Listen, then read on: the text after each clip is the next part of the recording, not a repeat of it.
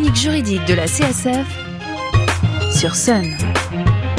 Bonjour et bienvenue dans la chronique juridique de la CSF, Confédération syndicale des familles, association de défense des consommateurs et des locataires.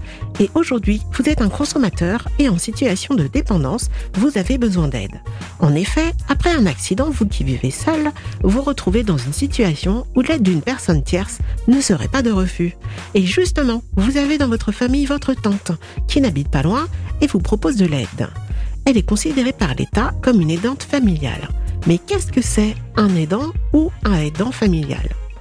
L'aidant familial ou proche aidant est une personne qui apporte une aide régulière à un proche qui se trouve en situation de perte d'autonomie.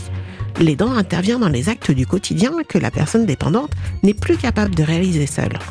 En France, on dénombre plus de 11 millions d'aidants familiaux. La majorité d'entre eux apportent une aide régulière et bénévole à un proche malade, dépendant en situation de handicap. La loi reconnaît depuis 2016 le rôle des aidants et est venue apporter sa définition de l'aidant familial comme étant une personne non professionnelle qui appartient ou non à la famille de l'aider et vient en aide de manière régulière à une personne dépendante de son entourage pour les activités de la vie quotidienne. Cependant, le statut d'aidant familial est encore peu connu par les aidants eux-mêmes, puisque seulement 40% des personnes ont déjà entendu parler de ce statut et 64% des aidants ignorent qu'ils le sont. La majorité des proches aidants prennent donc à leur charge les dépenses liées à la perte d'autonomie de leurs proches, ce qui représente environ 160 milliards d'euros qui ne sont pas pris en charge par l'assurance maladie. Ces aidants souffrent généralement d'isolement, d'épuisement et d'un manque de reconnaissance. La loi pour l'adaptation de la société au vieillissement, la, loi ASV de 2015, a permis d'apporter un soutien aux aidants familiaux, puisqu'elle a développé le statut juridique de l'aidant et a étendu ses droits et son rôle auprès de la personne dépendante en prenant en compte sa difficulté à concilier vie personnelle et activité professionnelle. Grâce à cette loi, les aidants familiaux se sont vus attribuer un certain nombre de droits. Le proche aidant bénéficie par exemple d'un droit au répit, qui lui permet de prendre un moment de repos dans la prise en charge de son proche aidant en faisant appel à de l'aide extérieure. Les personnes bénéficiaires de l'allocation personnalisée d'autonomie, l'APA, peuvent bénéficier de ce droit au répit.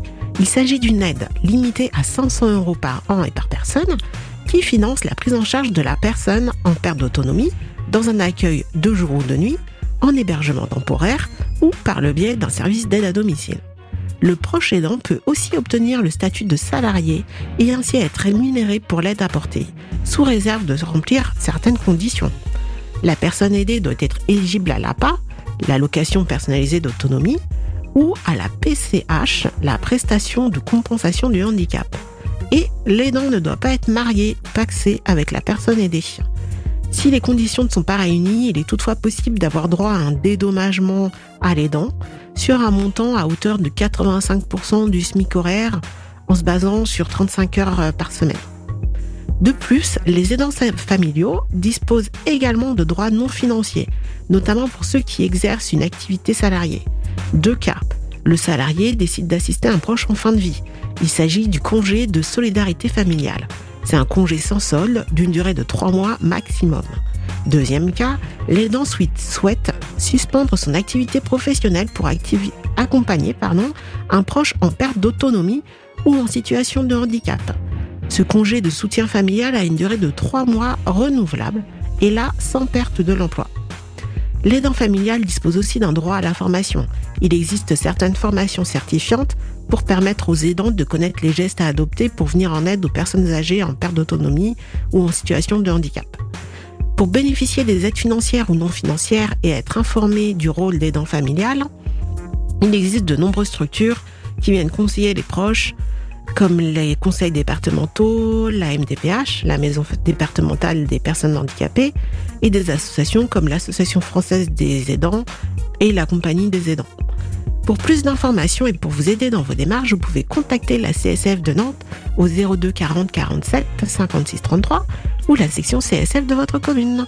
Vous pourrez retrouver les liens vers ces informations sur notre podcast sur le site internet de Sun sonunique.com. En attendant, portez-vous juridiquement bien. La chronique juridique de la CSF, c'est le jeudi matin sur Sun.